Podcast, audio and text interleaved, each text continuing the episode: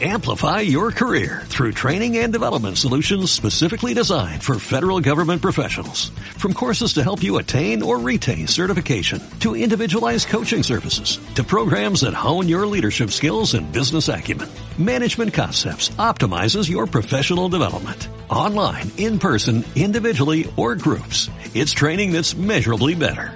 Learn more at managementconcepts.com. That's managementconcepts.com.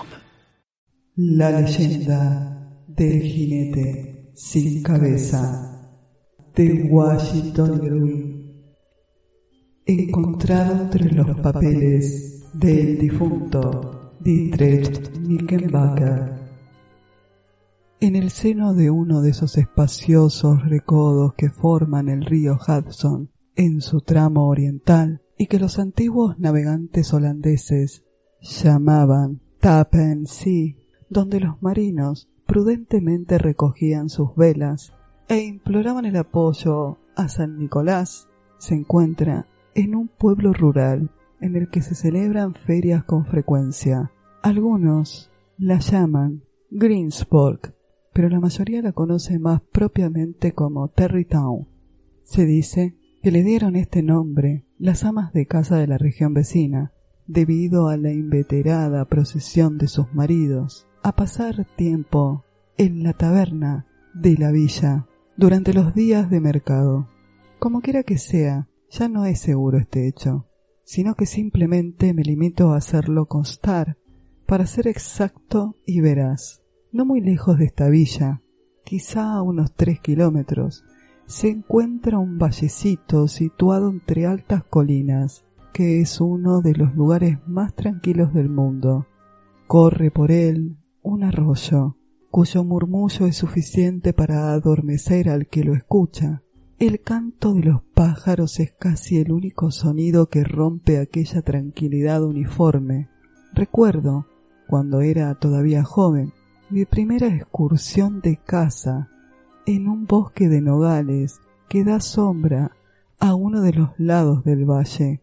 Había iniciado la caminata al mediodía, cuando todo está tranquilo, tanto que me asustaban los disparos de mi propia escopeta, que interrumpía la tranquilidad del sábado y que el eco reproducía. Si quisiera encontrar un refugio donde dirigirme para huir del mundo y de sus distracciones, y pasar en ensoñaciones el resto de una agitada vida, no conozco lugar más indicado que este pequeño valle, debido a la particular tranquilidad del lugar, al carácter de sus habitantes, que son descendientes de los originarios colonos holandeses. Esta aislada región ha sido llamada Sleepy Hollow en las regiones vecinas. Se llama a los campesinos de esta región los muchachos de Sleepy Hollow. Una influencia letárgica y ensoñadora parece invadir hasta la misma atmósfera algunos dicen que un doctor alemán embrujó el lugar en los primeros días de la colonia. Otros afirman que un viejo jefe indio, brujo de su tribu, celebraba aquí sus peculiares ceremonias antes de que estas tierras fueran descubiertas por Henry Hudson. Lo cierto es que el lugar continúa todavía bajo la influencia de alguna fuerza mágica que domina las mentes de todos los habitantes, obligándolos a caminar como en una continua ensoñación. Creen en toda clase de cosas maravillosas. Están sujetos a trances y visiones. Frecuentemente observan hechos extraños y oyen melodías y voces en el aire. En toda la región abundan las leyendas locales, los lugares encantados y las supersticiones, las estrellas fugaces y los meteoros aparecen con más frecuencia aquí que en ninguna parte del país, y los monstruos parecen haber elegido este lugar como escenario favorito de sus juegos. Sin embargo, el espíritu dominante que se aparece en estas regiones encantadas y que parece ser comandante en jefe de todos los poderes del aire, es un jinete sin cabeza, se dice que es el fantasma de un soldado de las tropas del gran duque de Haas. al que una bala de cañón le arrancó la cabeza en una batalla sin nombre durante una revolución. Los campesinos lo ven siempre corriendo por las noches como si se bajara en las alas del viento. Sus excursiones no se limitan al valle, sino que a veces se extiende por los caminos adyacentes, especialmente hasta cerca de una iglesia cercana.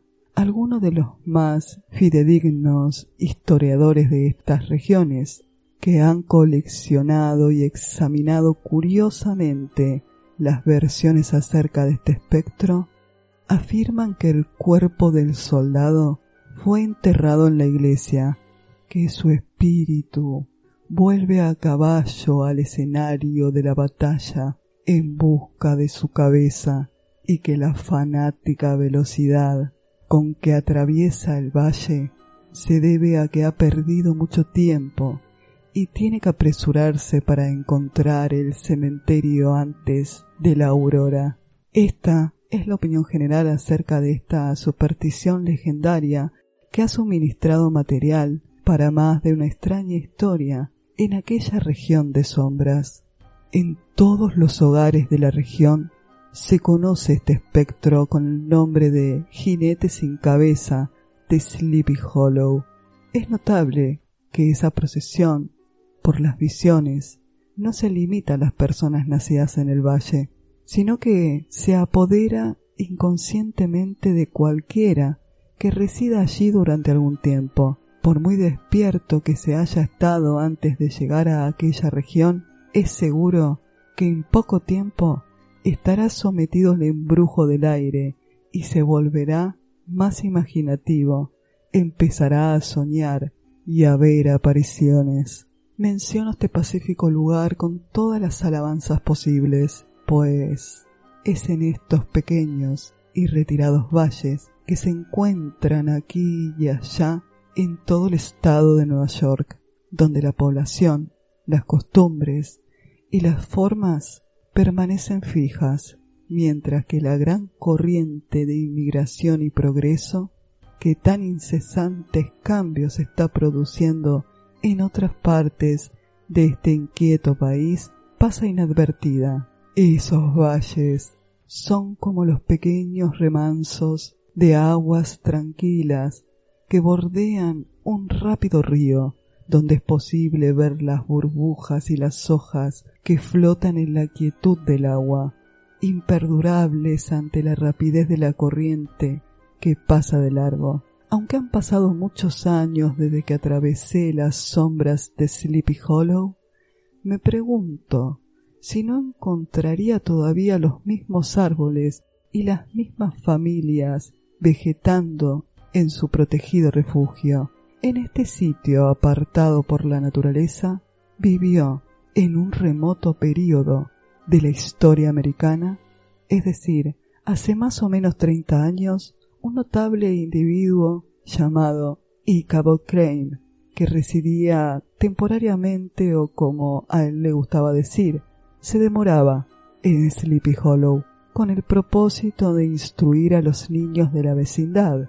Había nacido en Connecticut, región que suministra a Estados Unidos pioneros no solo para el cultivo de la mente, sino también para el bosque, puesto que produce anualmente legiones de leñadores y de maestros de escuela. El sobrenombre de Crane no era inaplicable a su persona. Era alto, excesivamente flaco, de hombros estrechos, largo de brazos y piernas, y cuyas manos parecían estar a un kilómetro de distancia de las mangas. Su cabeza era pequeña, plana en la parte superior, provista de enormes orejas, grandes ojos vidriosos de color verde y una nariz grande, prominente, por lo que parecía el gallo metálico de una veleta que indicara desde qué lado sopra el viento. Al verlo caminar, en un día tormentoso, flotando el traje alrededor de su cuerpo esmirriado, se lo podía haber tomado por el espíritu del hambre descendiendo sobre la tierra, o por algún espantapájaro escapado de un maizal. Su escuela era un edificio bajo, construido rústicamente con troncos, que se componía de un solo cuarto. Algunas de las ventanas tenían vidrios, otras estaban cubiertas con hojas de viejos cuadernos borradores. En las horas en que el maestro no se encontraba en la escuela, se mantenía cerrada mediante de una varilla de mimbre enroscada en el picaporte de la puerta y palos que trababan los póstigos de las ventanas, de forma tal que si un ladrón lograba entrar, encontraría complicado salir. El edificio de la escuela estaba situado en un paraje bastante solitario pero agradable, al pie de una colina boscosa. Un pequeño arroyo corría cerca de ella, y en uno de sus extremos crecía un gran abedul. El murmullo de las voces de los alumnos recitando sus lecciones parecía, en un soñoliento día de verano, algo así como el rum rum de una colmena, interrumpido de cuando en cuando por la voz autoritaria del maestro, en tono de amenaza o de orden, o quizá por el sonido de la vara que hacía marchar por el florido sendero del conocimiento a algunos de sus discípulos. Cierto es que era un hombre concienzudo, que siempre tenía en mente aquella máxima de oro, guarda la vara y malcriarás al niño. Ciertamente, los alumnos de Crane no se malcriaban. Sin embargo, no quisiera que el lector se imaginara que Crane era uno de esos crueles directores de escuela que se complacen en el suplicio de sus alumnos. Por el contrario, administraba justicia con discreción, más que con severidad, evitando cargar los hombros de los débiles y echándola sobre los de los fuertes. Perdonaba a los flojos muchachos que temblaban al menor movimiento de la vara, pero las exigencias de la justicia se satisfacían suministrando una doble porción de algún chiquillo holandés obstinado que se indignaba y se endurecía bajo el castigo. Crane decía que esto era cumplir con su deber para con los padres y nunca infligió una pena sin tener la seguridad consoladora para sus alumnos de que el niño lo recordaría y se lo agradecería durante toda la vida.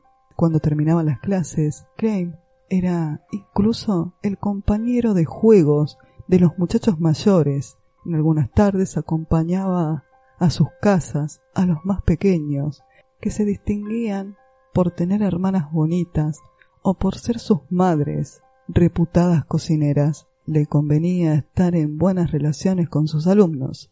El salario que obtenía de la escuela era escaso, tanto que difícilmente hubiera bastado para proporcionarle el pan de cada día, pues tenía gran apetito, y aunque flaco, tenía la capacidad de expansión de una boa para ayudarlo a mantenerse de acuerdo con las costumbres de aquellas regiones.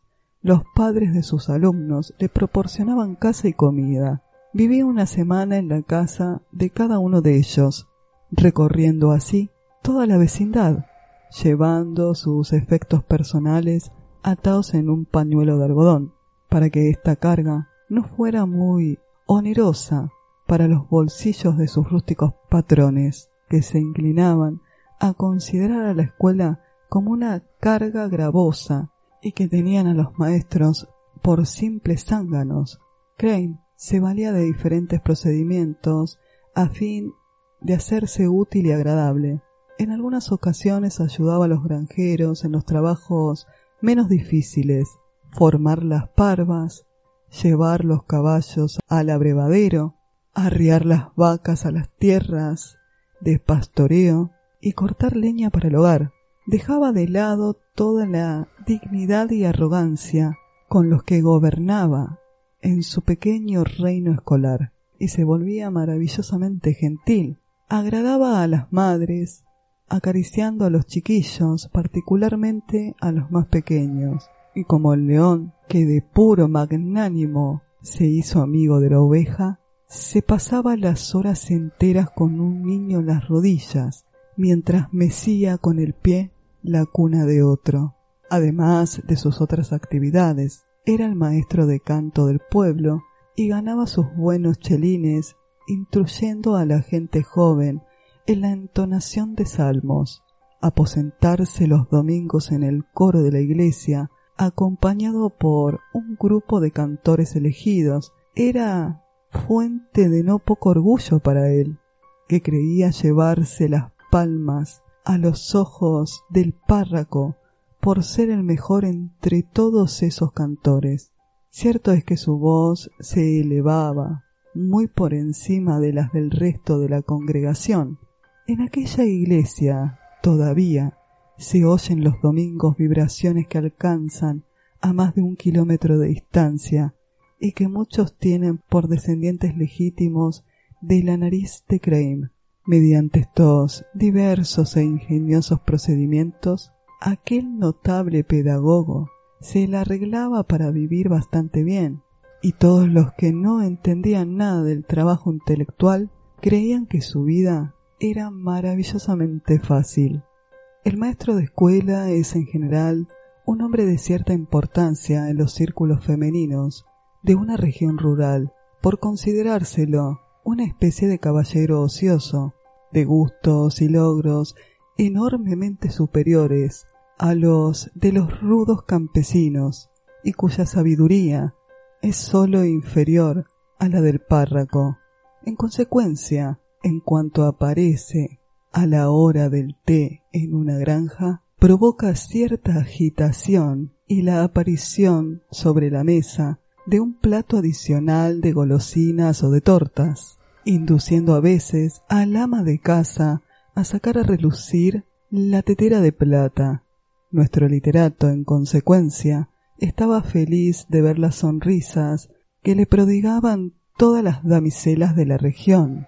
Cómo sobresalía su figura en el patio de la iglesia durante los intervalos entre las misas de los domingos, repartiendo entre ellas las uvas que había recolectado de los viñedos vecinos recitando los epitafios de las lápidas o caminando despreocupadamente rodeado por ellas los caminos linderos de los molinos vecinos, mientras los tímidos galanes pueblerinos se quedaban atrás avergonzados, envidiando su elegancia y compostura superiores.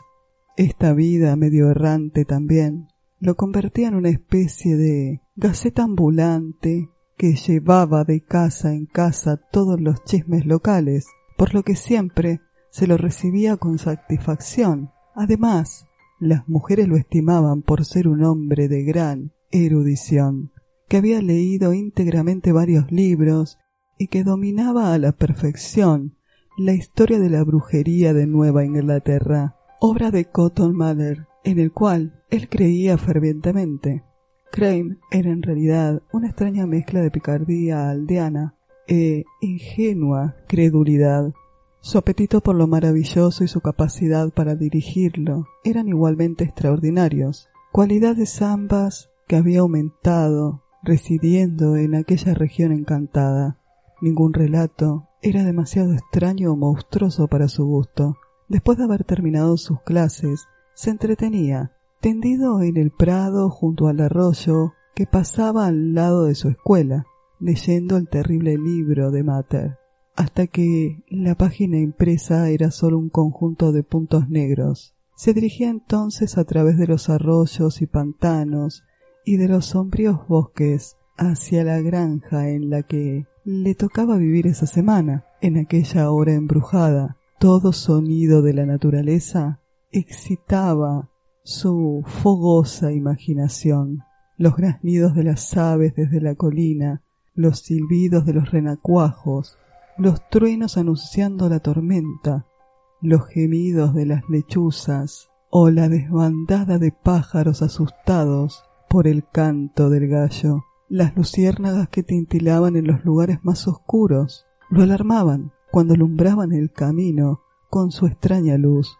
incluso si por casualidad algún escarabajo venía volando a estrellarse contra él, pensaba que era obra de alguna bruja. En tales ocasiones el único recurso con el que contaba para cambiar sus pensamientos o alejar los espíritus maléficos consistía en cantar salmos. Los buenos habitantes de Sleepy Hollow, sentados a las puertas de sus casas, se asustaban al oír la melodía nasal que parecía flotar en alguna colina distante o a lo largo del oscuro camino. Otra de sus diversiones terroríficas consistía en pasar largas noches de invierno con las viejas holandesas, mientras ellas hilaban junto al fuego en el que se asaban en fila las manzanas. Escuchaba entonces sus tenebrosos relatos acerca de aparecidos, de espíritus y duendes, de casas embrujadas, de arroyos, puentes y campos fantasmales, y en particular del jinete sin cabeza, o el soldado de Haas, como se lo llamaba a veces. A cambio él las divertía a su vez con sus anécdotas de brujería, con las portentosas visiones y terribles signos y sonidos del aire que prevalecían en los primeros tiempos de Connecticut, o las aterrorizaba con teorías acerca de los cometas y las estrellas fugaces, y con el hecho alarmante de que el mundo daba vueltas y que la mitad del tiempo ellos se encontraban patas arriba, pero bastante caro le costaba el placer de sentarse bien abrigado al lado del fuego, en una habitación en la que ningún fantasma se atrevería a presentarse, pues debía pagarlo con los terrores de su vuelta a casa. Qué terribles formas y sombras se cruzaban en su camino a la luz tenue y espectral de una noche nevada. Con qué ansiedad observaba el más débil rayo de luz proveniente de alguna ventana distante ¿Cuántas veces un arbusto cubierto de nieve le pareció un fantasma que, vestido con una sábana, se cruzaba en su camino? ¿Cuántas veces tembló de espanto al oír el ruido que hacían sus propias pisadas sobre la tierra helada? Temía darse vuelta, no fuera a encontrarse con algún horrible monstruo. ¿Cuántas veces se sentía próximo a desmayarse al confundir el ruido de alguna ráfaga de viento entre las ramas de los árboles con el jinete sin cabeza.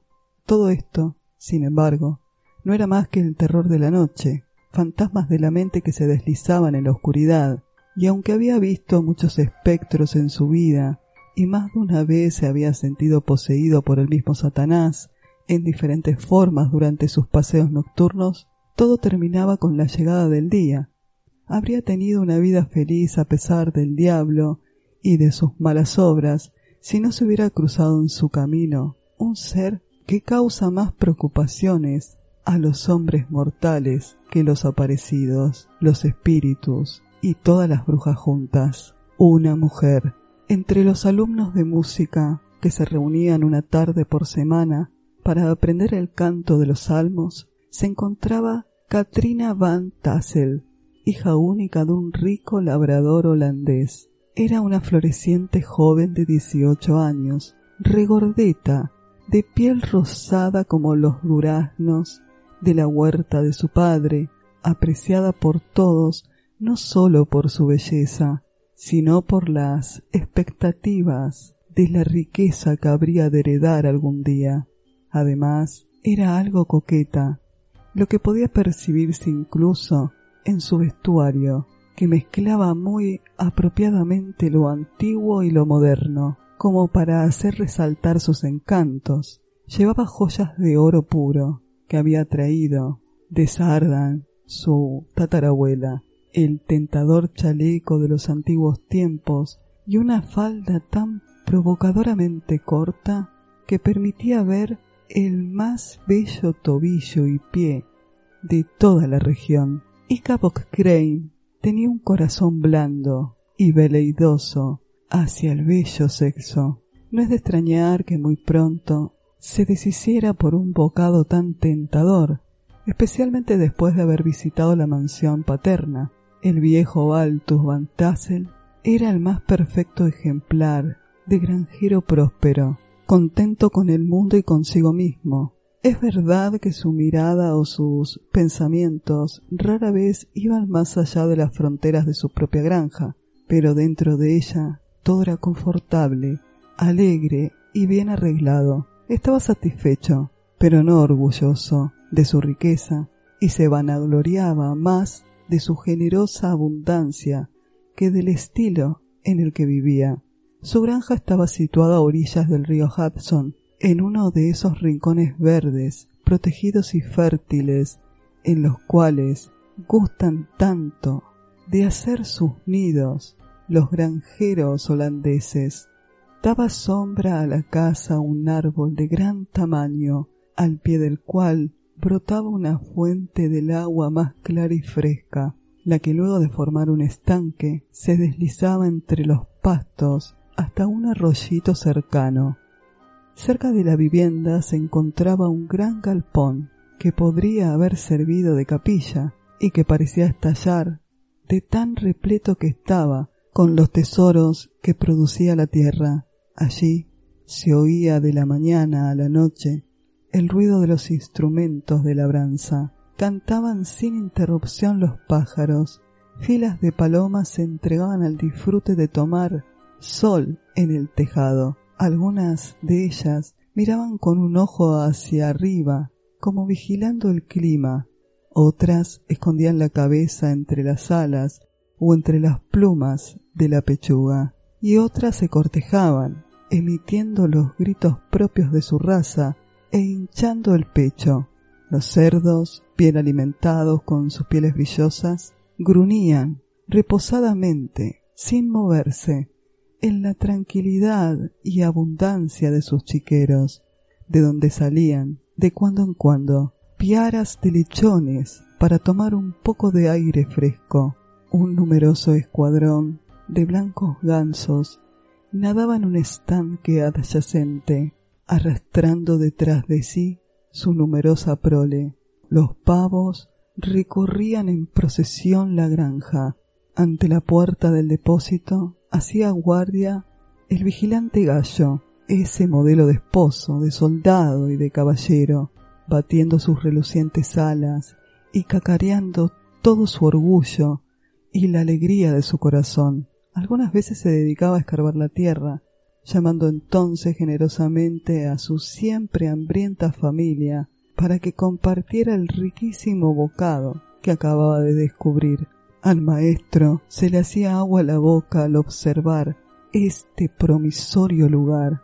Su mente, continuamente torturada por el hambre, lo hacía imaginarse a cada lechón que caminaba sabrosamente adornado en un plato y con una manzana en la boca.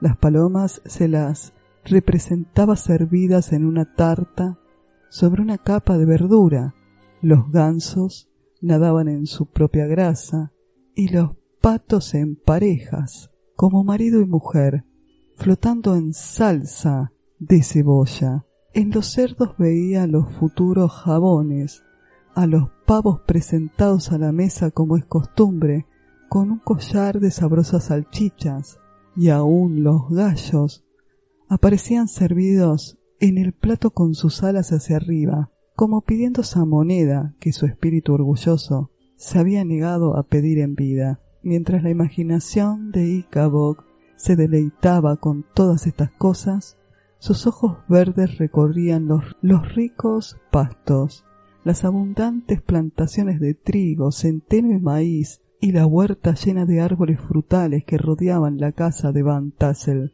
Su corazón ardía por la joven que había de heredar todo aquello, imaginándose lo fácil que sería transformarlo en dinero contante y sonante que podría invertir en inmensas extensiones de tierras vírgenes y palacios de tejas en otras soledades. Su fantasía lo llevaba tan lejos que lo daba todo por hecho. Ya se veía con la bella Katrina y una tropa de chiquillos en una carreta cargada con toda clase de utensilios domésticos, las pavas y las cacerolas colgando en los costados, y él galopando tranquilo al lado, montando una yegua a la que seguía un potrillo.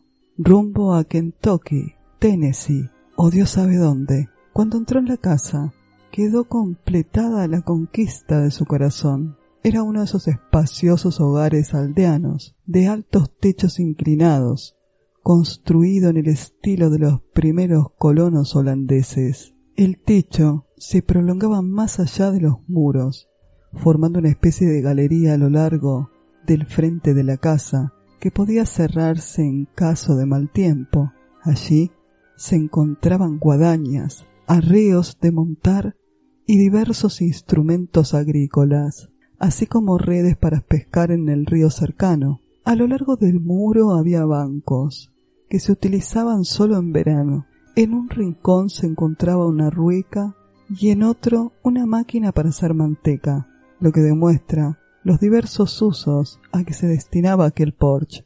De aquí el maravilloso Crane pasó al salón que formaba el centro de la casa y que era el lugar donde pasaban la mayor parte del tiempo.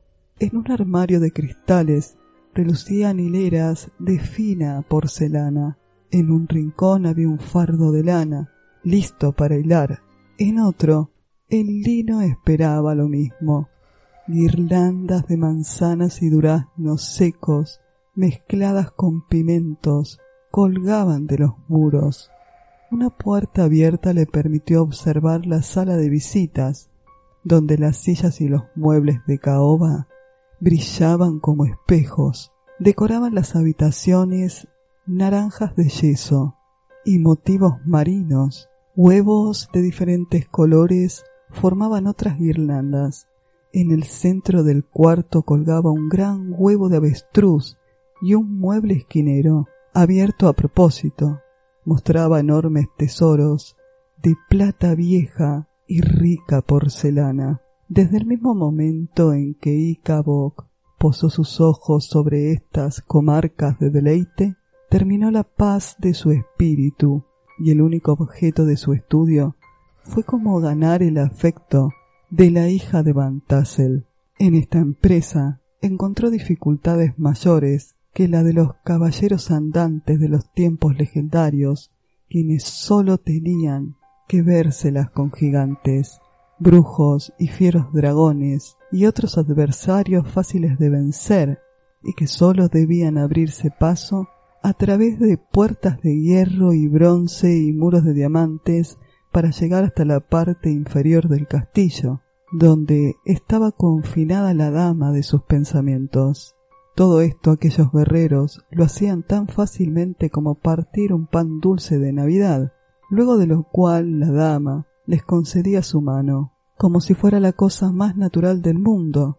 En cambio, Icabok tenía que encontrar su camino hasta el corazón de una coqueta campesina que poseía un verdadero laberinto de caprichos y ocurrencias y que cada día presentaba nuevas dificultades e impedimentos. Además tenía que habérselas con números y formidables adversarios, seres de carne y hueso, rústicos admiradores que guardaban celosamente todas las puertas que conducían a su corazón, vigilándose mutuamente, prontos para hacer causa común contra algún nuevo competidor. Entre estos, el más formidable era un muchacho corpulento y ruidoso, llamado Abraham, o de acuerdo con la abreviatura holandesa, Bron van Brut, el héroe de la vecindad en la que llevaba a cabo sus hazañas de fortaleza y resistencia. Era de anchos hombros y llevaba cortos sus ondulados cabellos negros. Su rostro reflejaba una expresión burlona, pero no desagradable, mezcla de diversión y arrogancia. Debido a su cuerpo herculeo y a sus fuertes brazos, lo llamaban Bron Bones nombre por el cual era generalmente conocido. Tenía fama de tener grandes conocimientos y habilidades como jinete y de dominar su caballo como un tártaro. Ganaba todas las carreras y riñas de gallo, y con el ascendiente que presta la fortaleza física en la vida rural, era el juez indiscutido de todos los conflictos. Entonces echaba su sombrero hacia un lado y daba su opinión con un aire que no admitía broma o réplica. Siempre estaba dispuesto para peleas o para fiestas, pero todas sus acciones tenían más de traviesas que de malvadas. A pesar de su rudeza, poseía en el fondo un carácter bromista. Tenía tres o cuatro compañeros, amigos suyos, que lo tomaban como modelo y a la cabeza de los cuales recorría la región, presentándose en todo lugar donde se prometiera diversión o riña. En tiempos fríos se lo distinguía por su gorro de piel, rematado en una orgullosa cola de zorro. Cuando la gente reunida por cualquier motivo discutía a la distancia, esta bien conocida cresta cabalgaba en medio de su escuadra de jinetes. Se preparaba para una tormenta. Algunas veces se oía a su pandilla a medianoche, paseando a caballo a lo largo de las granjas, gritando y aullando como una tropa de casacos de don.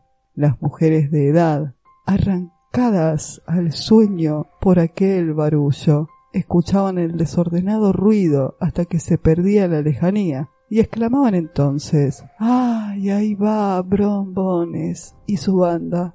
Los vecinos lo consideraban con una mezcla de terror, admiración y buena voluntad, y en cuanto ocurría alguna pelea u otro desorden en la vecindad, sacudían la cabeza y culpaban a Brombones por lo que fuese.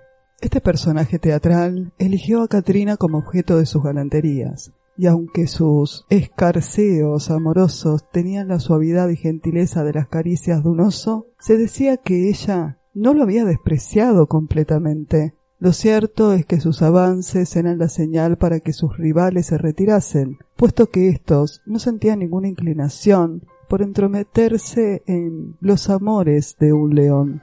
Tanto así que cuando observaban el caballo de Brombones atado en el terreno de Van Tassel, signo seguro de que él se encontraba allí cortejándola. Todos los otros admiradores de Katrina pasaban de largo desilusionados y se dirigían a dar batalla en otros cuarteles. Era el formidable rival con el cual tenía que vérselas Icabok, examinando la situación desde todos los puntos de vista. Un hombre más fuerte que él hubiera retrocedido. Otro más sabio hubiera perdido toda esperanza. Afortunadamente su naturaleza era una extraña mezcla de flexibilidad y perseverancia en forma y espíritu. Aunque se doblaba, nunca se rompía. Aunque se inclinaba ante la más leve presión, en cuanto ésta desaparecía, se erguía otra vez, levantando su cabeza tan altiva como antes. Invadir abiertamente el campo rival hubiera sido una locura, pues al igual que Aquiles, aquel otro apasionado amante, Icabok no era un hombre que tolerara desengaños amorosos. En consecuencia, llevó a cabo sus avances de una manera suave e insinuante, pretextando sus clases de canto. Visitó con frecuencia la granja, sin tener nada que temer de la engorrosa intervención de los padres, que tan a menudo se convierte en un obstáculo en el camino de los amantes. Balt Van Tassel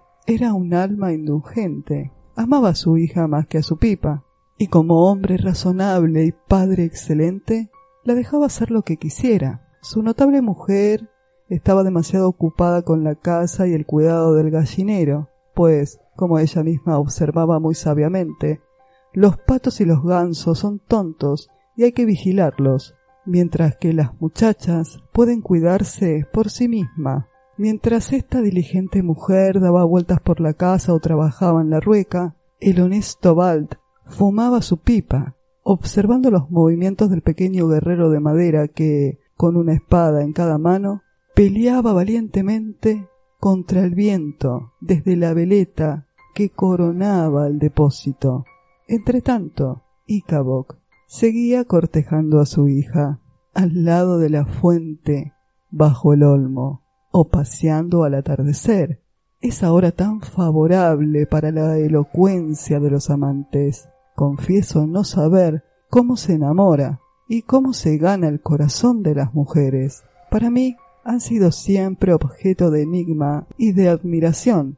Algunas parecen tener solo un punto débil, mientras que otras parecen tener millares de avenidas, por lo que pueden ser conquistadas de mil maneras diferentes. En un gran triunfo ganar a una de las primeras, pero en una mejor demostración de poder es mantener la posesión de una de las segundas, pues un hombre debe defender toda puerta toda ventana de su fortaleza. Quien gane mil corazones comunes tiene derecho a obtener cierto renombre, pero quien mantiene el dominio indiscutible sobre el corazón de una coqueta es un héroe. No ocurrió así con el temible Brom Bones. Su interés declinó visiblemente en cuanto Icabod hizo sus primeros avances. En las noches de los domingos ya no se observaba su caballo atado en la tierra de Van Tassel, y un odio mortal fue gradualmente instalándose entre él y el preceptor de Sleepy Hollow. Brom, que a su manera era rudo y pendenciero, hubiera preferido llevar las cosas hasta la guerra abierta, planteando sus pretensiones a la dama y arreglando aquel asunto como los caballeros errantes de antaño, por un simple combate entre los dos. Pero Icabok era demasiado consciente de la superioridad de su adversario para aceptar ese procedimiento. Había oído una amenaza de Bones, según la cual iba a doblar al maestro en dos y lo iba a meter en el cajón de algún armario de la escuela, y era demasiado precavido como para darle la oportunidad de cumplir con sus amenazas. Había algo en extremo provocador en este sistema, aparentemente pacífico. No le quedaba a Brom otro recurso más que proceder con la rusticidad de su naturaleza y hacer a su rival objeto de toda clase de bromas. Icabok se convirtió en la víctima de la caprichosa persecución de Bones y sus amigos. Estos invadieron sus, hasta entonces, pacíficos dominios y disolvieron una clase de canto, tapando desde afuera la chimenea. A pesar de sus formidables cerrojos y precauciones, entraron una noche en la escuela y pusieron todo pata para arriba, por lo cual a la mañana siguiente el pobre maestro empezó a creer que todas las brujas de los alrededores se habían reunido allí, pero lo que era aún más molesto, Brom no desperdiciaba oportunidad de ponerlo en ridículo delante de la elegida de su corazón. Trajo un perro, verdadero campeón de los sinvergüenzas entre los de su raza, al que había enseñado a aullar de manera más afrentosa y lo presentó como rival de Icabok en la enseñanza de los salmos. Así siguieron las cosas por un tiempo, sin producirse ningún choque material entre ambos potenciales beligerantes. En una bella tarde de otoño, Icabok, bastante pensativo, estaba sentado en su tronco, una silla alta en el estrado, desde cuya altura vigilaba todos los negocios de su pequeño imperio literario. Tenía en la mano una férula, símbolo de su poder dictatorial. La vara con la que se administraba justicia reposaba detrás del tronco, desde donde era una amenazadora advertencia para los pecadores. Sobre la mesa se veían numerosos artículos de contrabando y armas prohibidas, secuestradas a los chicos, manzanas a medio morder, ondas, trompos, jaulas para moscas y toda una colección de gallos de pelea, bellamente cortados en papel. Aparentemente, hacía poco que se había administrado algún terrible acto de justicia, pues todos los escolares parecían estar sumergidos en, sus libros o susurraban secretos entre ellos sin perder de vista al maestro. El zumbido sordo que reinaba en el aula, como el de una colmena de abejas, fue interrumpido súbitamente por la aparición de un negro, vestido con pantalones y chaqueta de lino, y con la cabeza coronada con los restos de un sombrero redondo, con el casco de mercurio. Montaba un potro harapiento, salvaje y medio roto, al que manejaba con una soga que hacía las veces de rienda. Llegó a la puerta de la escuela con una invitación a Icabok, para asistir a una fiesta que se celebraría aquella noche en la casa de Maihir Van Tassel. Después de haber entregado su mensaje con ese aire de importancia y esfuerzo en el lenguaje, cruzó el arroyo y se lo vio dirigirse hacia el extremo del valle, henchido de la importancia y urgencia de su misión. Todo era ahora prisa y tumulto en el aula. Crane instó a los alumnos a que se apurasen con sus lecciones, sin detenerse en tonterías. Los más rápidos se saltaron la mitad con impunidad, los remisos recibieron de cuando en cuando unos golpes en la espalda para que se apresuraran o pudiesen terminar de leer unas palabras largas. Se dejaron a un lado los libros, sin guardarlos en los cajones, se volcaron los tinteros, los bancos quedaron patas para arriba y el alumnado quedó en libertad una hora antes del tiempo usual. Todos los diablos encerrados en ella salieron aullando y haciendo ruido, alegres por su temprana emancipación. El galante Icabok empleó al menos media hora extra para su arreglo personal, cepillando y remozando su mejor y en verdad único traje, y mirándose en un pedazo de espejo roto que colgaba en una de las paredes de la escuela, para poder aparecer ante la elegida de su corazón como un verdadero hidalgo. Pidió prestado un caballo al granjero en cuya casa se aposentaba por aquellos días, que era un colérico viejo holandés llamado Hans Van Ripper. Así, gallardamente montado, salió como un caballero errante en busca de aventura, conforme al verdadero espíritu de una historia romántica. Debo describir algunos detalles de mi héroe y su cabalgadura. El animal que montaba era un caballo de arar, medio deshecho, que había sobrevivido a todo, excepto a sus propios vicios. Estaba flaco y exhausto, con el cuello curvado hacia abajo y la cabeza como martillo. El pelaje de su crin y de su cola estaban enredados y formaban toda clase de nudos. Uno de sus ojos había perdido la pupila, por lo que parecía incoloro y espectral, pero el otro brillaba como el de un verdadero demonio. A juzgar por el nombre de pólvora, debía haber tenido fuego y brío en su juventud. Había sido el caballo de silla favorito de su amo, el colérico Van Ripper, que era un jinete furioso que muy probablemente había infundido en el animal algo de su propio espíritu, porque aún viejo y deslucido como se veía ese potro, acechaba en él algo diabólico, mucho más que en cualquier otro animal de aquella comarca. Y era una figura digna de tal corcel. Montaba con estribos cortos, lo que levantaba sus rodillas, sacaba los codos hacia afuera como un saltamontes, llevaba el látigo perpendicularmente, como un cetro. Cuando el caballo se movía, el movimiento de sus brazos recordaba las alas de un ave. Un mechón de pelo le caía sobre la cima de su nariz, pues así se podía llamar a su estrella frente. Los faldones de su levita flotaban al aire, compitiendo con la cola del caballo. Tal era el aspecto que ofrecían jinete y colgadura cuando salieron de los campos de Van Ripper, juntos formaban una extraña figura, pocas veces vista a la luz del día. Era, como ya lo he hecho notar, una bella tarde de otoño.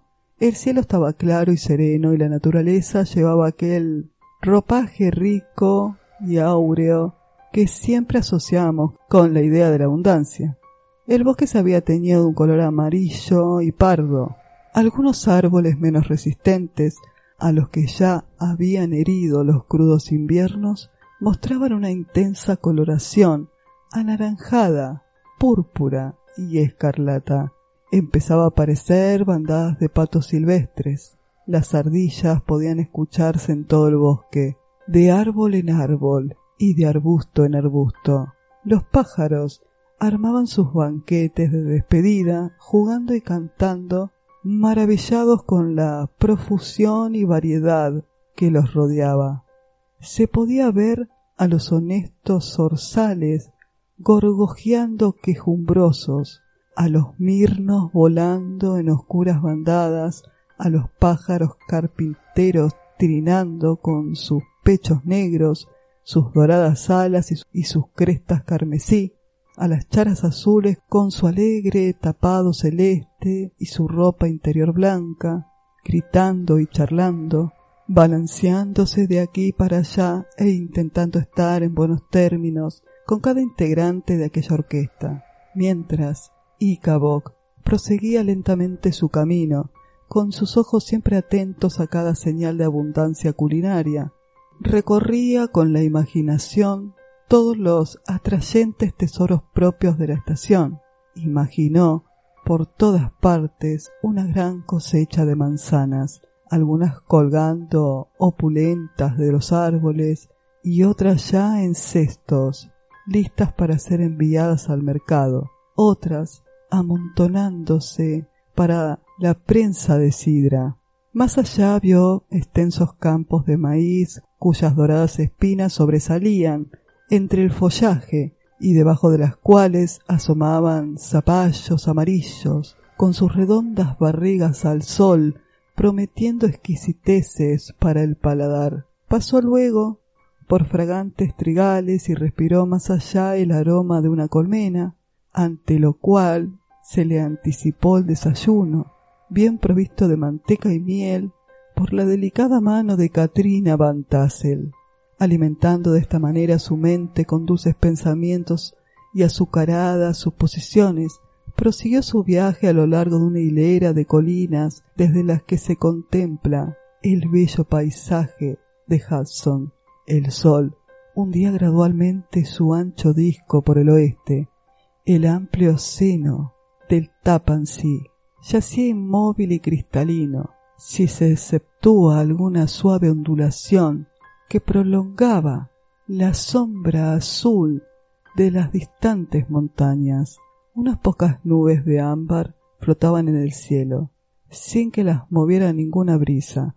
El horizonte era un fino tinte áureo que se transformaba gradualmente en un verde manzana y de ahí un profundo azul. Un rayo de luz se detenía en los bordes boscosos de los precipicios que en algunos puntos enmarcaban al río dando mayor profundidad al cielo azul y al púrpura de las rocas.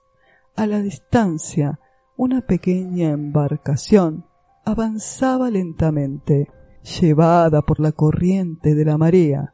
Sus velas colgaban inútiles de los mástiles. La imagen del cielo sobre las tranquilas aguas inducía a creer que la embarcación estaba suspendida en el aire Icabok llegó al castillo de Hir Van Tassel a la caída de la tarde. Estaba ya lleno de la flor innata de las regiones adyacentes. Los viejos granjeros, una raza parca de rostros ajeados por el sol, vestían levitas y pantalones tejidos a mano, medias azules y grandes zapatos. Sus mujeres llevaban cofias jubones cortos, faldas que ellas mismas habían confeccionado y bolsillos multicolores por fuera. Jóvenes regordetas vestían de una manera tan anticuada como sus madres, excepto por algún sombrero de paja, una cinta o un vestido blanco, signos de influencia urbana. Los muchachos usaban levitas con hileras de brillantes botones de bronce y los cabellos atados en la nuca, Siguiendo la moda de entonces, Brombones era el héroe de la fiesta, a la que había llegado en su caballo favorito. Atrevido, una criatura que, como él, estaba llena de malas artes y de bríos, y que nadie sino él podía manejar. Profería siempre los cabellos viciosos, aficionados a toda clase de mañas, sobre los cuales el jinete se encuentra en constante riesgo de romperse los huesos, pues era de opinión que un caballo bien domado y dócil es indigno de un verdadero hombre. Me gustaría detenerme sobre el conjunto de encantos que se presentó a la entusiasta mirada de mi héroe cuando entró en la sala de visitas de la mansión, no los de aquel ramillete de muchachas bien desarrolladas con su lujoso despliegue de blancos y, rojos, sino los de una verdadera mesa de té holandés en los tiempos suntuosos de otoño. Era un despliegue de tortas, masitas y pasteles, los unos encima de los otros, de variadísimas y casi indescriptibles clases, sólo conocidas por las experimentadas cocineras holandesas. Allí se encontraban todos los miembros de la amplia familia de la repostería. Había tortas de manzana, de durazno, de zapallos, además de rodajas de jamón y carne con ternera ahumada. No faltaban tampoco los deliciosos platos de ciruelas, peras y otras frutas en compota, ni el pescado cocido y los pollos asados, sin contar los cuencos de leche y de crema, todo entreverado, lo uno con lo otro, casi en el mismo orden que lo he enumerado, y presidido por la maternal tetera que arrojaba nubes de vapor. Quisiera tomar aliento y tiempo para detallar este banquete como se merece, pero estoy demasiado ansioso por seguir con mi historia. Por fortuna, y Crane no tenía tanta prisa con su cronista, por lo que hizo los más cumplidos honores a cada uno de los platos. Y era una criatura amable y agradecida, cuyo corazón se dilataba en porciones a la cantidad de alimento ingerido, y cuyo humor se mejoraba al comer, exactamente como les ocurre a otros hombres cuando beben no podía menos de entusiasmarse con la posibilidad de que algún día fuera dueño y señor de este lujo y esplendor casi inimaginable. Pensó entonces que poco tiempo tardaría en despedirse de la vieja escuela, castañando los dedos en señal de adiós en la misma cara de Hans Van Ripper y de cualquier otro de sus otros tacaños protectores, así como en echar a puntapiés a cualquier profesor ambulante que se atreviese a llamarlo colega.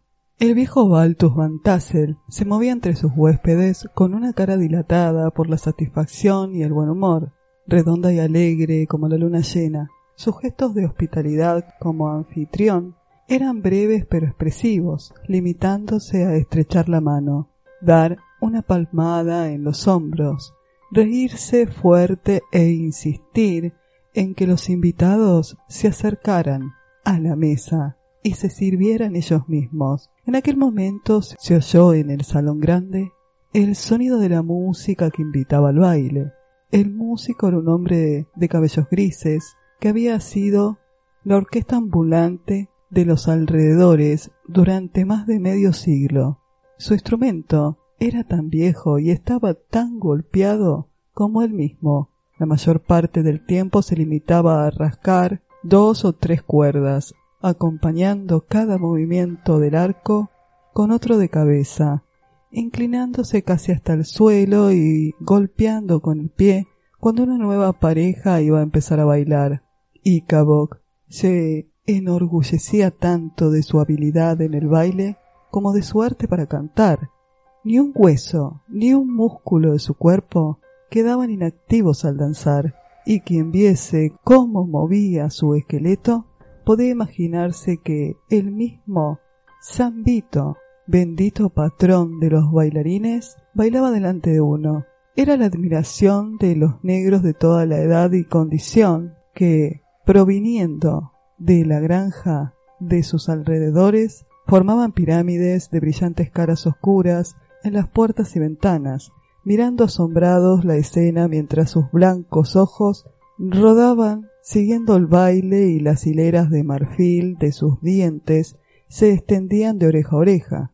¿Qué otro estado de ánimo había de tener aquel flagelador de niños, sino de alegría y admiración? La dueña de sus pensamientos bailaba con él y sonreía graciosamente a todos sus galanteos mientras que Bron, Bones, afligido por el amor y los celos, remuniaba sus pensamientos en un rincón. Cuando terminó el baile, Icabok se acercó al grupo de los más sabios que junto a Van Tassel fumaban en el porche, charlando sobre tiempos pasados y contando largas historias sobre la guerra. Esta región, en la época de la que estoy hablando, era uno de esos lugares favorecidos por la historia, con abundancia de crónicas y de grandes hombres. Las niñas británicas y norteamericanas habían pasado muy cerca, muy cerca de ella durante la guerra, por lo que había sido escenario de saqueos y se había infectado con refugiados, cowboys y toda clase de jinetes fronterizos. Había transcurrido el tiempo necesario para que cada narrador de historias pudiera aderezarlas con un poco de fantasía y amparado por la neblina del recuerdo, convertirse incluso en el héroe del relato. Estaba, por ejemplo, la historia de Dafio Marlene, un enorme barba azul holandés que tuvo a punto de tomar una fragata británica con un viejo cañón de cuatro kilos colocado detrás de un parapeto bajo de barro, pero el cañón estalló al sexto disparo. También se encontraba allí un viejo caballero cuyo nombre no daremos por ser demasiado rico para que lo mencionemos a la ligera, quien en la batalla de Whiteplay siendo un excelente maestro de esgrima, paró una bala de mosquete con un espadín, la oyó silbar contra la hoja y pasó por la empuñadura, en prueba de lo cual estaba dispuesto a mostrar aquella arma blanca, cuya taza estaba ligeramente encorvada. Hablaron otros notables más que se habían distinguido por igual en el campo de batalla, cada uno de los cuales consideraba un mérito personal que la guerra hubiera terminado felizmente. Pero todo esto no era nada en comparación con los relatos de espíritus y aparecidos que se contaron después. La región es muy rica en tesoros legendarios de esta clase. Los cuentos locales y las supersticiones florecen mejor en estos lugares apartados, lejos del ruido del mundo, en los que viven poblaciones hace largo tiempo asentadas, pero ese mismo folclore desaparece bajo las pisadas de la población de nuestras ciudades. Además, en la mayoría de nuestros pueblos no se alimenta de ningún modo la actividad de los espíritus, pues apenas han tenido tiempo de echar un buen sueño y darse vuelta en sus tumbas cuando sus amigos sobrevivientes se alejaban de la región, de forma que cuando aquellos se dedican a rondar de noche, no les queda ningún amigo a quien visitar. Tal vez esta sea la razón por la cual tan rara vez oímos hablar de aparecidos, excepto en las colonias holandesas establecidas hace mucho tiempo. Sin embargo, la causa inmediata del predominio de las historias sobrenaturales en estas regiones se debía a la vecindad de Sleepy Hollow, el mismo aire que provenía de aquella región encantada producía el contagio, pues inspiraba una atmósfera de sueños y fantasías que impregnaba a toda la zona. Varios de los vecinos de Sleepy Hollow estaban presentes en la fiesta de Van Tassel. Como era su costumbre, empezaron a contar sus leyendas.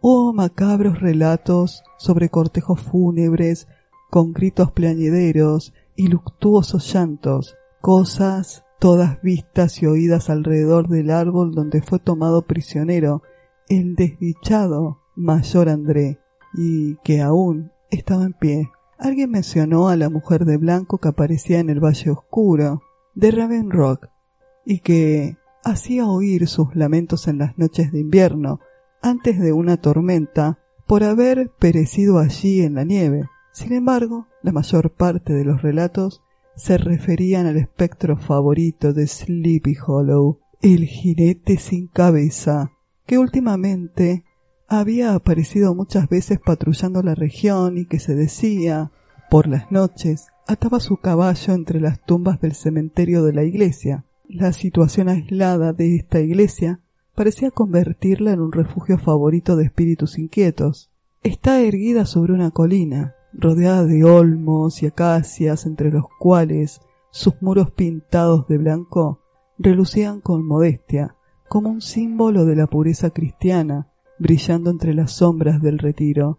Una ladera desciende suavemente hacia un plateado lago rodeado de árboles, entre los cuales se desplieguen a lo lejos las montañas que bordean el, el Hudson. Cuando se observa el cementerio adyacente, invadido por los yuyos, y donde los rayos de sol parecen dormirse, uno se siente inclinado a creer que por lo menos allí los muertos pueden descansar en paz. A un lado de la iglesia se extiende un amplio valle arbolado, a lo largo del cual serpentea un arroyo entre rocas y troncos de árboles caídos sobre la parte más profunda de la corriente. No lejos de la iglesia se construyó un puente de madera. Tanto el camino que conduce a él como el mismo puente estaban sumergidos en la profunda sombra que aún en pleno día daban los árboles que lo rodeaban y que de noche producía una terrible oscuridad. Este era uno de los refugios favoritos del jinete sin cabeza y el lugar donde se lo encontraba más frecuentemente. Se contó la historia del viejo Brower y de cómo encontró al jinete al volver de una excursión a Sleepy Hollow, cómo tuvo que seguirlo, cómo galoparon a través de los bosques y de las praderas, de las colinas y de los pantanos, hasta que llegaron al puente donde el jinete se convirtió repentinamente en un esqueleto que arrojó al viejo al arroyo y desapareció por encima de las copas de los árboles con el ruido de un trueno. Brombones, de inmediato, contó otra historia igualmente fantástica, en la que pintó las magníficas dotes hípicas del jinete. Afirmó que al volver una noche de la cercana villa de Sig Sig, se encontró con este caballero nocturno que se ofreció a correr una carrera con él por un por un vaso de ponche y que la hubiera ganado, pues atrevido, su caballo, le llevaba ya varios cuerpos de ventaja al espectro esquivo sobre el que montaba el fantasma, de no ser porque al llegar al puente de la iglesia el soldado de Haas desapareció en un mar de fuego. Todos estos relatos contados en ese tono bajo, con el que las personas hablan en penumbra, así como el aspecto de los oyentes, a los que sólo iluminaba algún destello casual de las pipas, impresionaron profundamente la mente de Icabok. Pagó generosamente en la misma moneda, narrando grandes fragmentos de su autor predilecto, Cotton Mather, agregando varios hechos fantásticos ocurridos en su estado natal, Connecticut, y las terribles visiones que había observado durante sus paseos nocturnos por Sleepy Hollow. Los invitados empezaron a retirarse. Los viejos granjeros acomodaban a sus familias en las carretas y durante algún tiempo se los oía recorrer los caminos y las distintas colinas. Algunas de las damas más jóvenes montaban sobre almohadones detrás de sus festejantes favoritos y sus alegres carcajadas, mezcladas con el galopar de herraduras, se oía a lo largo de los bosques silenciosos, percibiéndose cada vez más débilmente hasta que eran inaudibles. Finalmente, aquel escenario de ruidosa alegría quedó también silenciado y desierto. Solo Icabok retardaba todavía su partida, buscando de acuerdo con la costumbre tener una conversación a solas con la heredera, convencido como estaba de que se encontraba ahora en el camino del éxito. No puedo decir qué pasó en esta conversación, puesto que no lo sé. Sin embargo, temo que algo debió de haber salido mal, pues se fue casi enseguida, con aire desolado y alicaído. Oh, estas mujeres, estas mujeres. ¿Había estado jugando con él aquella joven? ¿Eran las insinuaciones hechas al pobre maestro simplemente un truco para asegurarse la conquista de su rival? Solo el cielo lo sabe, no yo.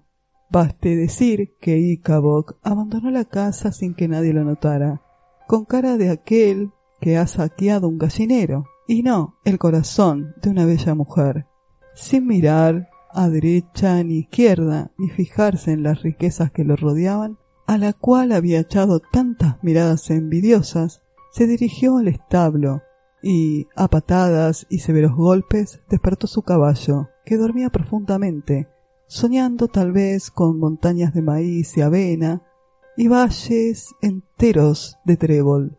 En esta hora embrujada de la noche, Icabok, alicaído y con el corazón lacerado, emprendió el viaje hacia su casa, a lo largo de las colinas, a lo largo de las colinas que se, que se levantan más arriba de Terrytown, y que había atravesado aquella tarde con tanto entusiasmo.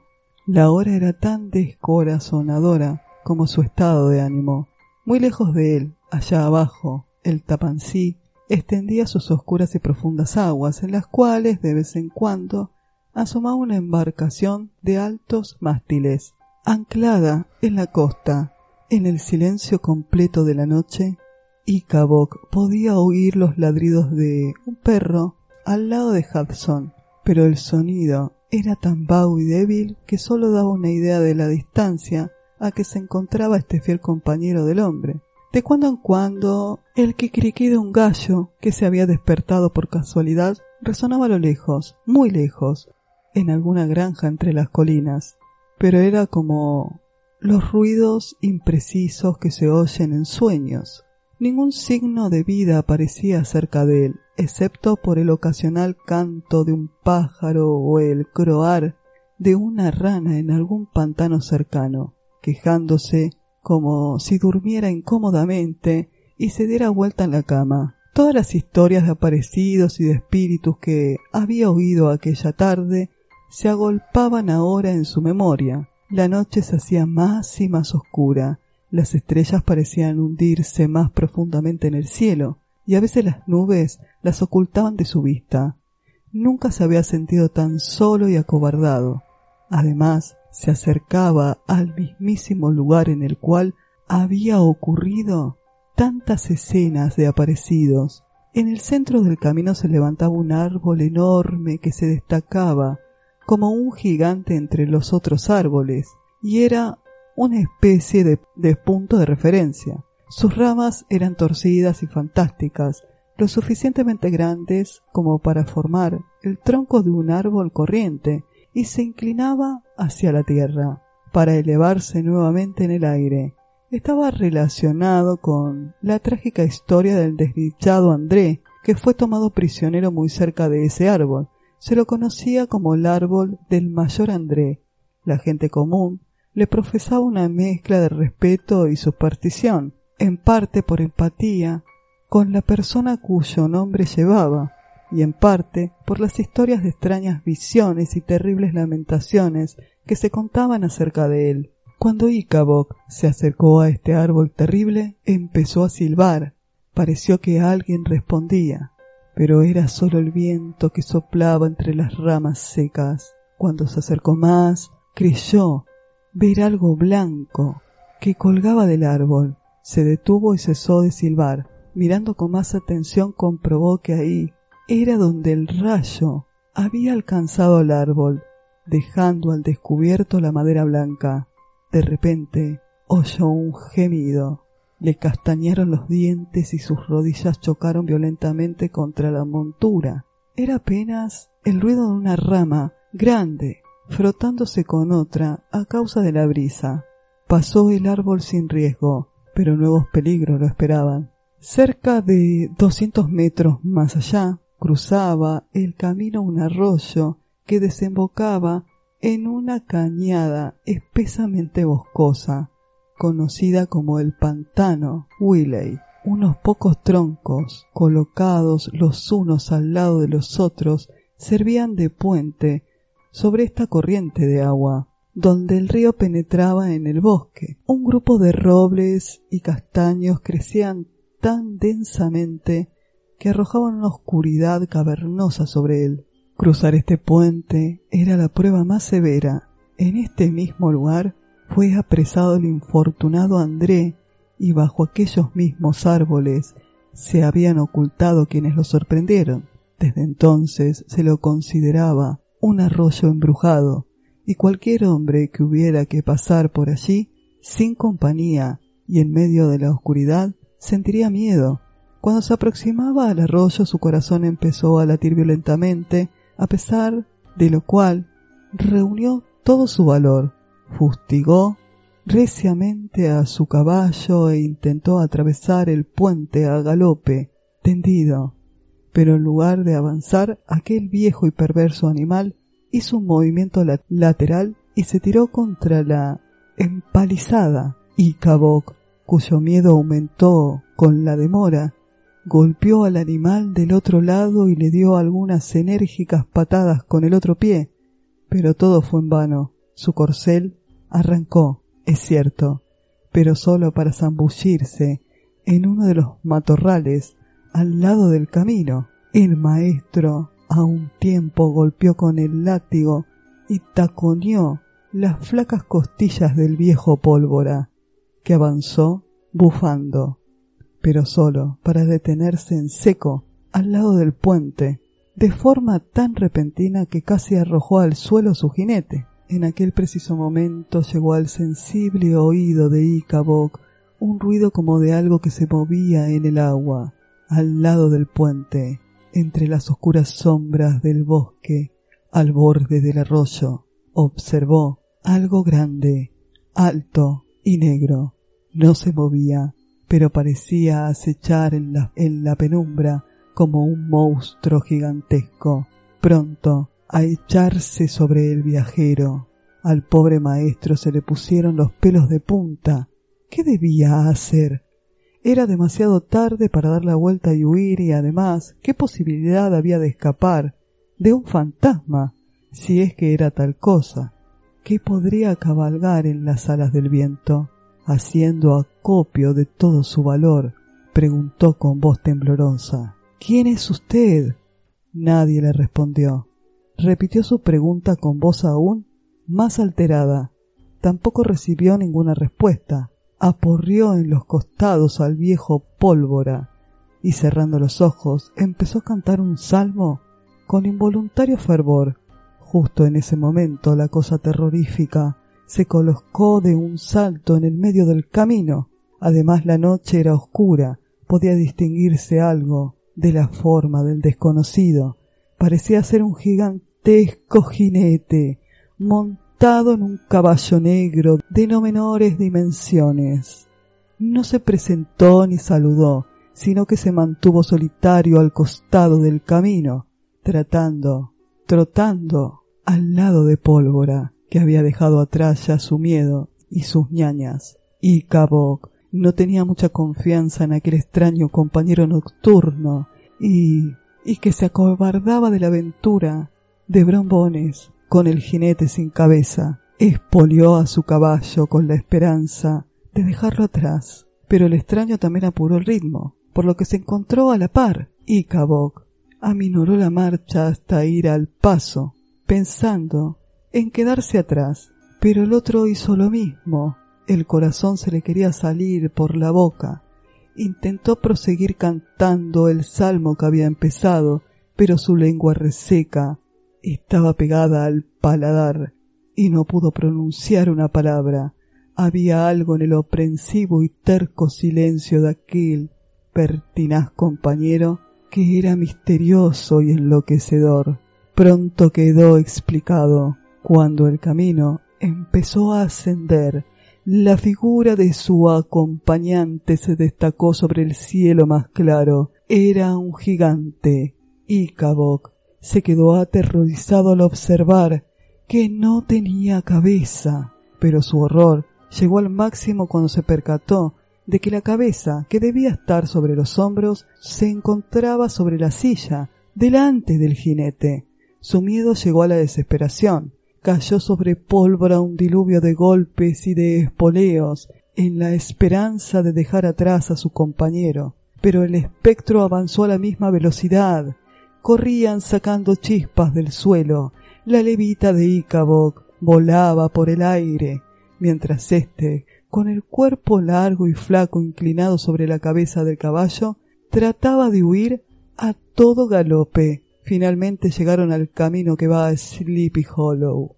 Pero Pólvora, que parecía poseído por el mismo demonio, en lugar de seguir por allí, se desvió y se dirigió hacia la izquierda, Bajando la colina, este camino atraviesa un valle pedregoso. que durante un estrecho de casi medio kilómetro está rodeado de árboles, al cabo del cual cruza el puente famoso de la historia del aparecido. Más allá se levanta la pequeña colina sobre la que se encuentra la iglesia de blancos muros.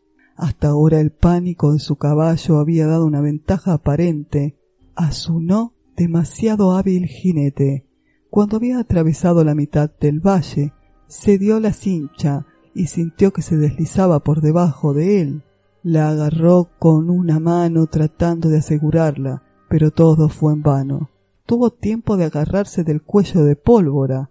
La montura cayó al suelo y oyó como el caballo de su perseguidor la pisaba. Por un momento lo asustó el pensamiento de la rabia que sentiría Hans Van Ripper, pues era su montura de paseo, que utilizaba solo los domingos, pero no tenía ahora tiempo para preocuparse de tonterías. El espectro se acercaba cada vez más, y como él era muy mal jinete, le costaba enormes esfuerzos mantenerse sobre el caballo.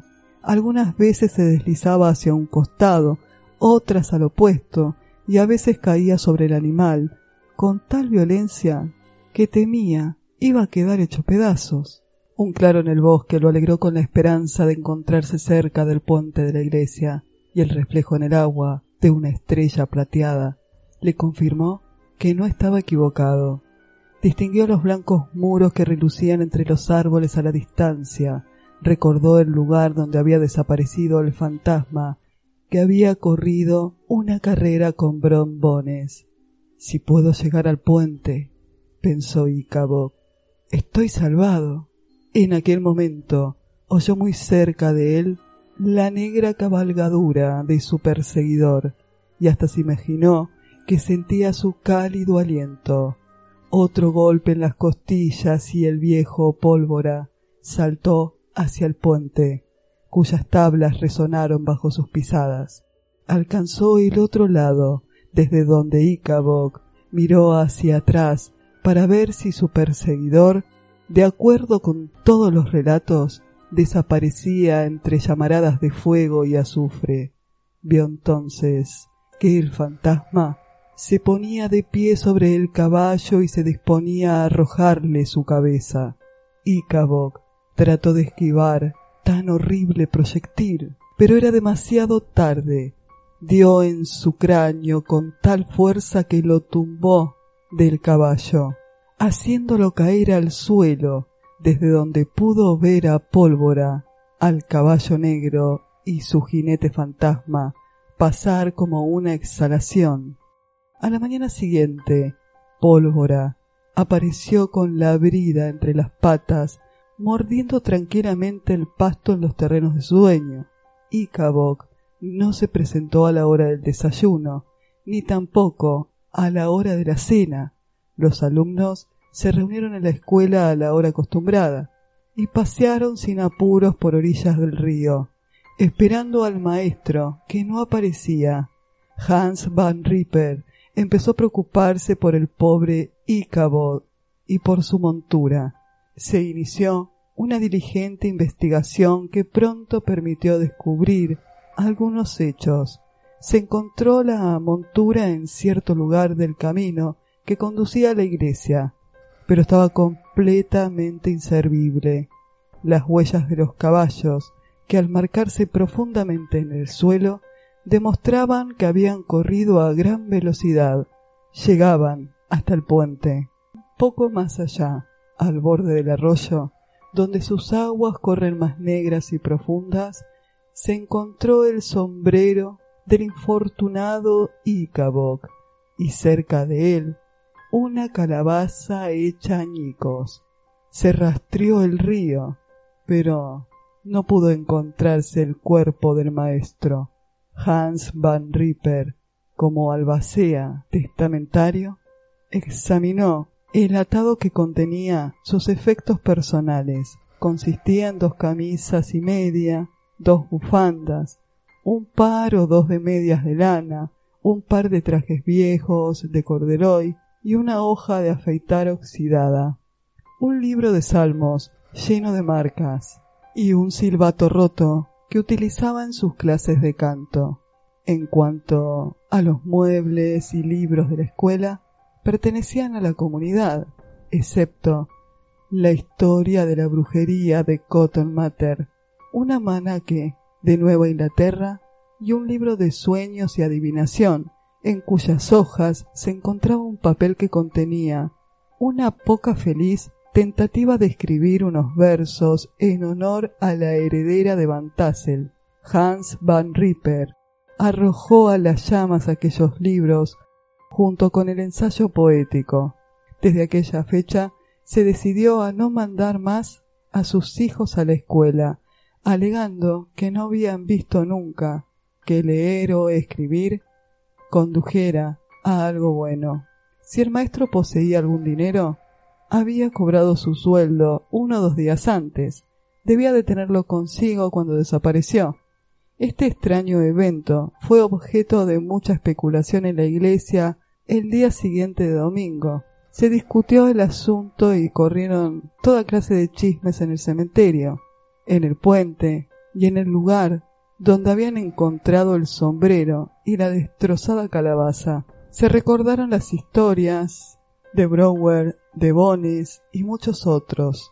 Después de considerarlas atentamente y compararlas con las circunstancias del presente caso, negando con sus cabezas, llegaron a la conclusión de que el jinete sin cabeza se había llevado a Icabok. Como era soltero y no tenía deudas, nadie se preocupó más por él. Se trasladó la escuela a otra parte del valle, y otro maestro tomó su puesto. Cierto que es un viejo granjero que estuvo en Nueva York varios años después y por el cual se conoce esta historia. Contó al volver que Icabo Crane vivía y que había abandonado el valle, en parte por miedo al fantasma y a Hans Van Ripper, y en parte mortificado por el súbito rechazo de la heredera.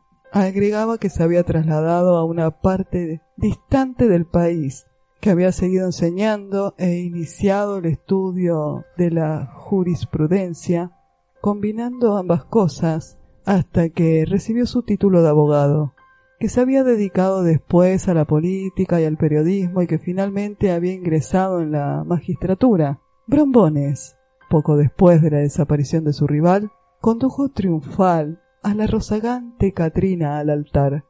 Algunos observaron que cuando se contaba la historia de Crane, Brombone estallaba en carcajadas al oír mencionar el asunto de la calabaza, lo que inducía a muchos a pensar que sabía más de lo que decía. Sin embargo, las viejas, que son los mejores jueces en estos asuntos, afirman hasta el día de hoy que Icabo Crane desapareció por medios sobrenaturales. Y es la historia favorita de las noches de invierno. El puente se convirtió más que nunca en el objeto de un terror supersticioso.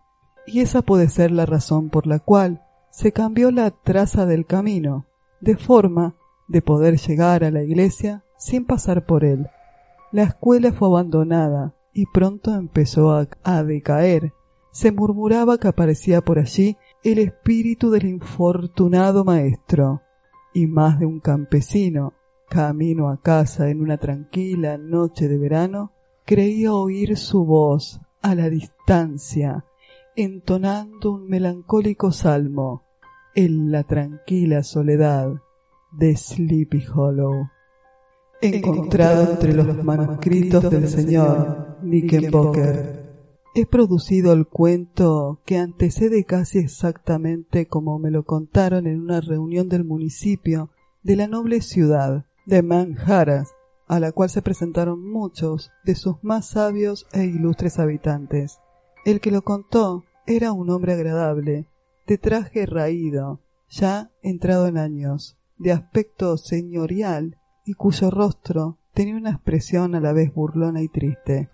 Sospecho que era pobre, pues había muchos esfuerzos por parecer agradable. Cuando terminó su cuento, todos rieron con aprobación, distinguiéndose por sus sonoras carcajadas dos o tres concejales, que habían estado dormidos la mayor parte del tiempo. Se encontraba además un caballero de edad, enjunto, de espesas cejas, que durante todo el relato se mantuvo serio y hasta grave. Cruzaba los brazos, inclinaba la cabeza y miraba al suelo, como si reflexionara sobre una duda. Era uno de esos hombres precavidos que nunca se ríen, sino cuando tienen razón y la ley de su parte. Terminadas las carcajadas de los presentes, y luego de que se hubo restablecido el silencio, apoyó un brazo en la silla y preguntó con un leve pero sabio movimiento de cabeza, contrayendo al mismo tiempo las cejas, cuál era la moraleja de la historia y qué pretendía demostrar.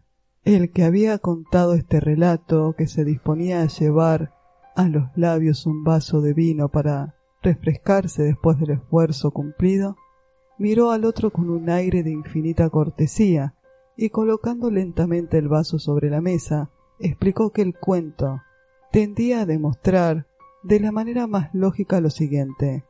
No existe ninguna situación en la vida que no tenga sus ventajas y sus alegrías, siempre que seamos capaces de aguantar una broma. En consecuencia, el que se atreve a correr una carrera con un fantasma es probable que salga bastante mal parado.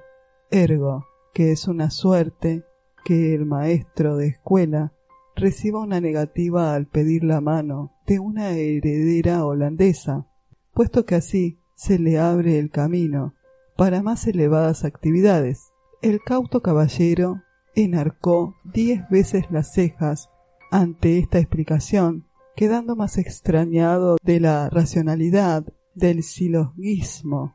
Creía observar que el narrador de esta historia lo miraba con aires de triunfo, Finalmente el caballero dijo que todo estaba muy bien, pero que creía que el relato era bastante extravagante y que había uno o dos puntos sobre los cuales tenía sus dudas. En confianza, replicó el que había contado la historia. En lo que a eso respecta, yo mismo no creo ni la mitad. La leyenda del jinete sin cabeza de Washington Irving.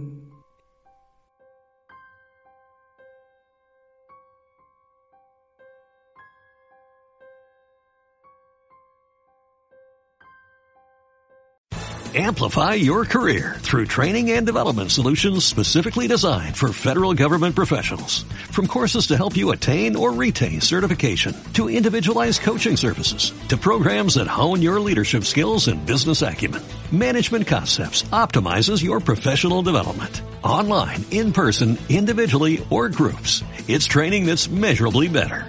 Learn more at managementconcepts.com. That's managementconcepts.com.